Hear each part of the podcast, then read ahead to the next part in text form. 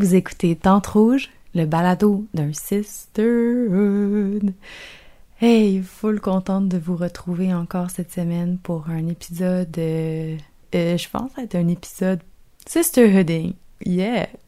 Euh, dans le fond, je commencerai juste par faire comme un, un petit message parce que c'est comme s'il y avait plein de signes de la vie qui me demandaient de juste m'exprimer sur ce point-là, mais je veux juste pas que le balado ait l'air de genre exclure euh, les hommes ou exclure euh, les gens qui s'identifient à, un autre genre parce que c'est tellement pas l'objectif. Fait que dans le fond, j'ai envie que tout le monde se sente inclus là-dedans. Puis ça fait plusieurs personnes qui me lancent ce thème-là. Puis là, j'ai choisi de l'attraper puis de vous euh, le relancer juste pour comme que ce soit dit puis ce soit entendu. J'ai vraiment pas envie de division. J'ai juste envie de comme rassembler tout le monde. C'est juste que je m'identifie à une femme. Donc, c'est un peu euh, à cette audience que je m'adresse. Mais bref, tout le monde est, est bienvenu puis genre full de love à tout le monde puis zéro frustration, zéro, euh, je sais pas, là, en tout cas, je voulais juste que ce soit dit. Donc, ceci étant dit, euh, je vous remercie aussi euh, pour votre feedback. Il y a quelques personnes qui m'ont écrit suite au dernier palado, le woo sur les boules de lumière. Si vous l'avez pas encore écouté, c'est disponible, bien évidemment. Et aussi, encore une fois, je vous partage le fait qu'il y a le nouveau site internet qui est en ligne et éventuellement, il va y avoir le Sisterhood virtuel. Fait qu'on travaille vraiment fort dans les coulisses. Pour l'instant, c'est, euh, quand je dis on, c'est vraiment juste euh, moi-même. Mais euh, ça se pourrait qu'il y ait quelqu'un qui, qui vienne m'aider. Fait que c'est ça. J'ai bien hâte qu'on qu'on fasse avancer tout ça à plus grande vitesse parce que pour vrai Genre, je sens l'engouement, puis j'ai juste envie d'en faire plus, puis comme, yeah, genre, qu'on se, qu'on se, je sais pas, qu'on s'uplift tout ensemble, je trouve ça juste trop incroyable le potentiel que ce projet-là, qui est comme, pas juste le mien, là, qui est une partie de vous, genre, qui, qui, prennent forme, puis que ça donne euh, quelque chose de vraiment beau. Autant sur le virtuel, dans le virtuel que, que dans le réel. OK, fait que les petits messages euh, d'introduction du début sont, sont finis. Fait que sur ce, ben, euh, on va écouter notre euh, notre notre chanson, la chanson d'El Au retour de l'introduction, ben, on va commencer. Bonne écoute!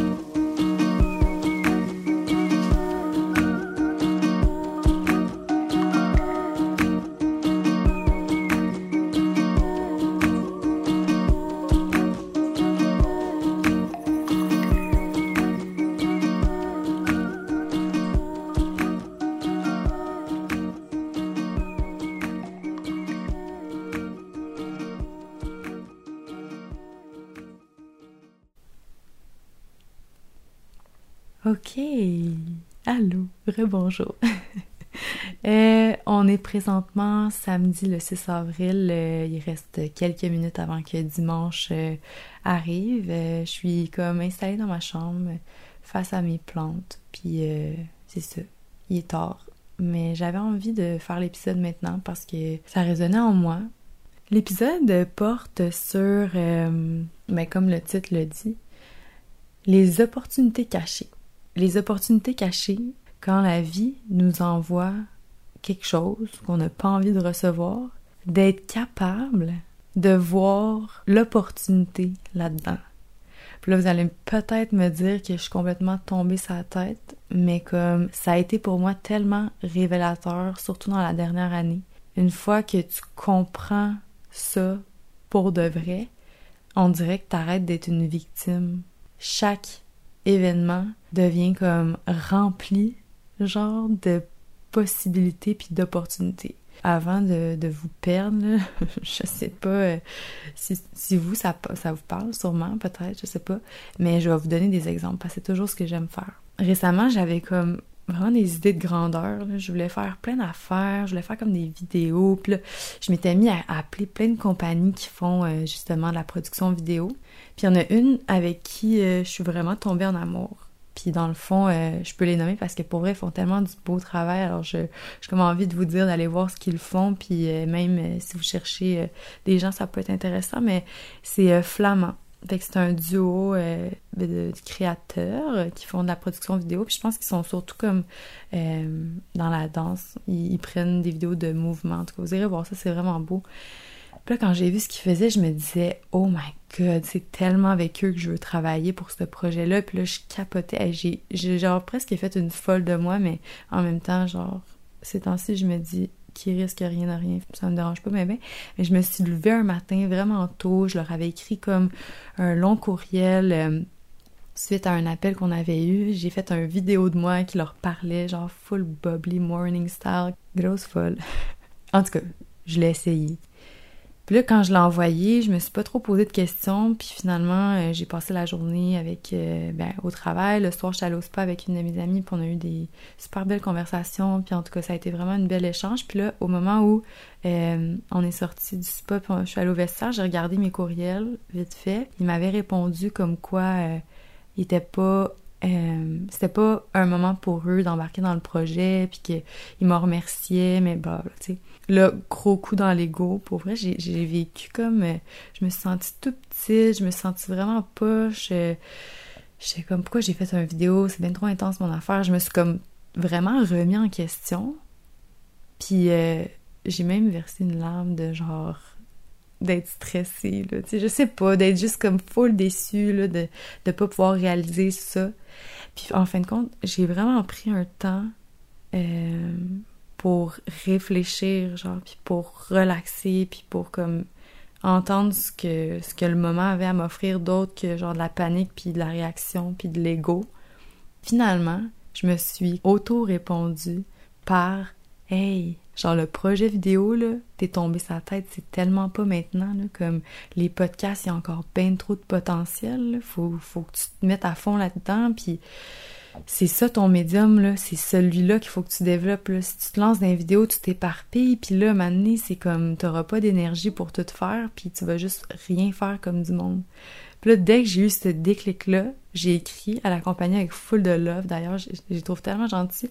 Je leur ai écrit comme merci de m'avoir ouvert les yeux sur le fait que moi non plus, j'étais pas prête à ça.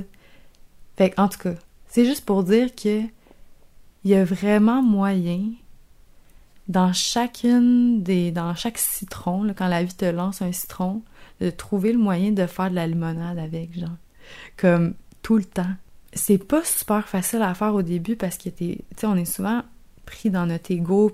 Notre ego veut nous convaincre que on aurait dû tout avoir, tu sais. On, devrait toujours tout avoir.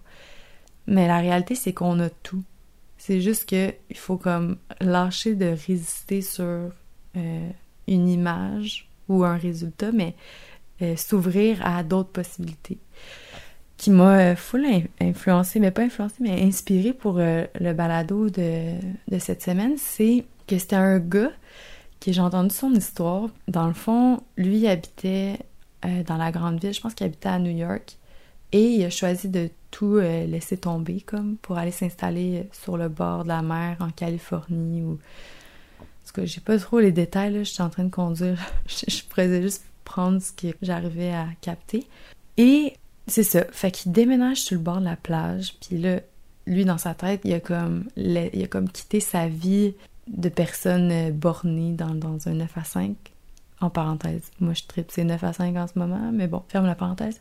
Euh, c'est ça. Fait que lui, il a tout laissé, puis il est allé s'installer sur le bord de la plage euh, en Californie, on va dire. Pour recommencer sa vie, puis juste pour s'offrir comme la meilleure des rides. Là, il vient de s'installer. Hey, gros ouragan. Il se ramasse homeless, sans domicile. Il a tout perdu ses biens. Ben voyons donc. Je choisis de quitter ma vie pour vivre une meilleure vie, puis c'est ça que la vie m'envoie. Qu'est-ce que j'ai fait de pas correct? qu'est-ce que j'ai pas écouté, genre, je pensais avoir écouté mon intuition, puis là, il est resté dans cette zone-là de victime pendant un petit bout, jusqu'à temps qu'il voit l'opportunité, puis regardez bien ça.